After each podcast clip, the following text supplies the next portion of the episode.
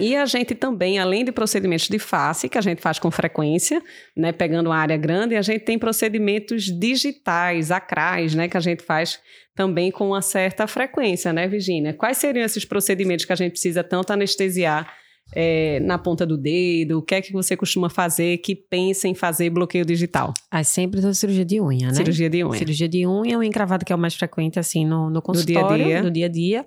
Mas outras cirurgias, né? Tumor glômico, Isso. né? Outras cirurgias que peguem essa região É, também. Biópsia, né, de melanoníquia, né, às vezes biópsia de uma área é, subungueal para diagnóstico diferencial de distrofia ungueal. Isso, né? e até às vezes alguns tumores benignos, né? Que a gente pode ter nessa região, fibrocaratoma digital, né? Que aí você pode querer fazer exeres, fazer É. a, a cirurgia e você vai lançar a mão aí do bloqueio.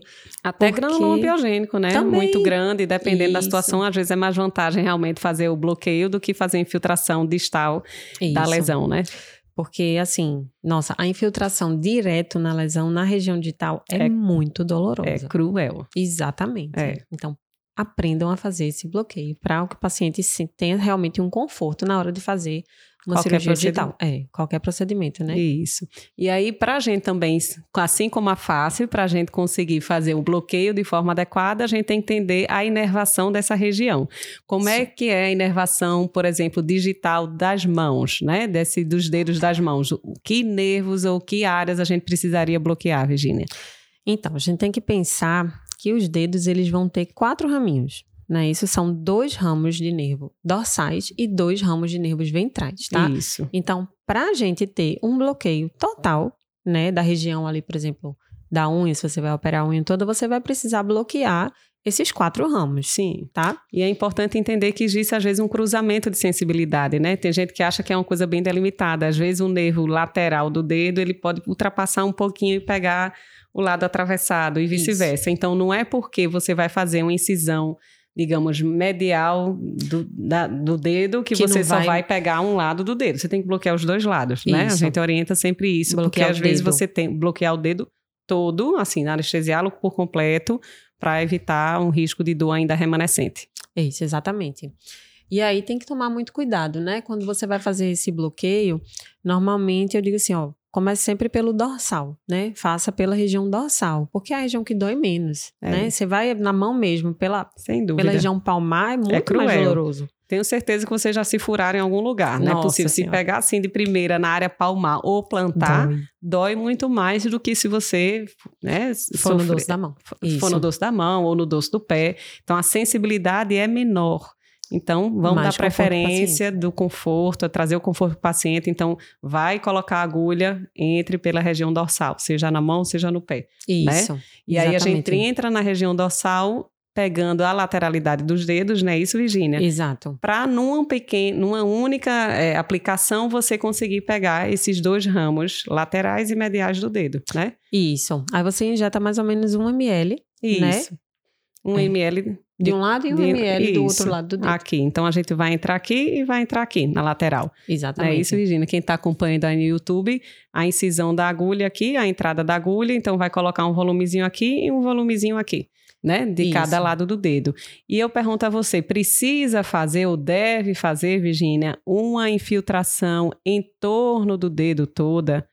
Eu ia comentar isso agora. Vamos lá. Né? Tem gente que acha que tem que ir dando a volta, né? Exatamente, fazer contorno. anestesia anel. Isso. Né? Não. Não. Não deve ser feita essa anestesia, tá, gente? Porque vai aumentar o risco de você fazer ali uma vasoconstricção. Uma isquemia. Uma isquemia, né? Isso. Uma isquemia no dedo, né?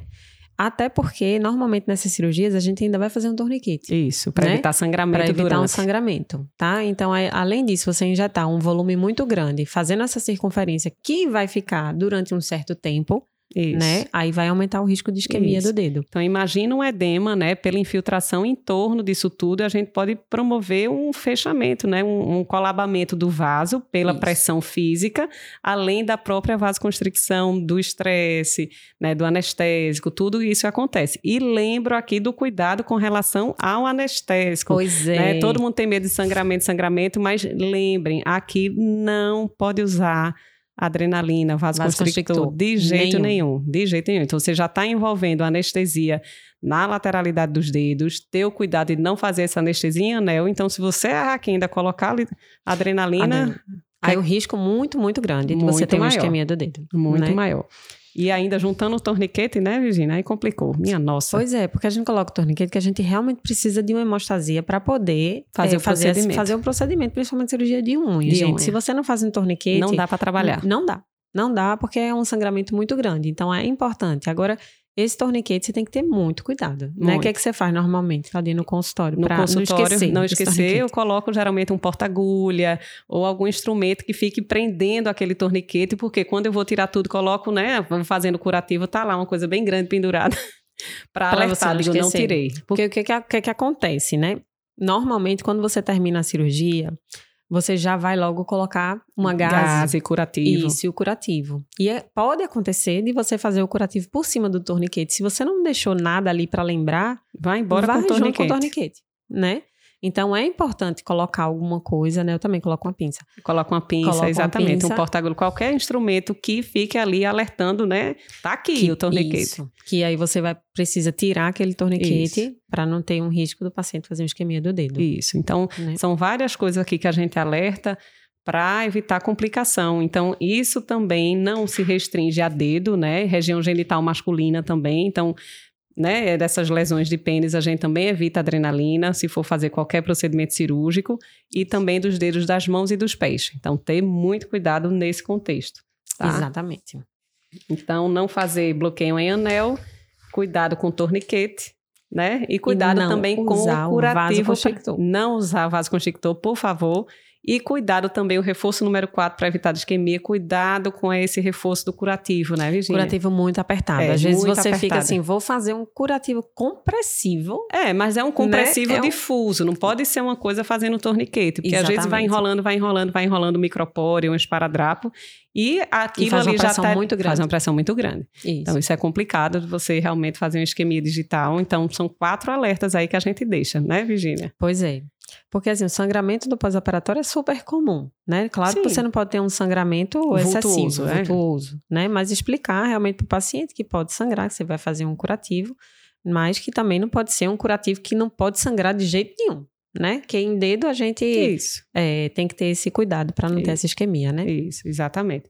Sangramento pode acontecer, e por isso a gente orienta realmente o curativo com gás nos três primeiros dias, pelo menos, que pode sangrar um pouquinho na ferida operatória, naquela área, mas não é nada para sair derramando pela casa, né, Claro. no pós-operatório. Não é, É. assim.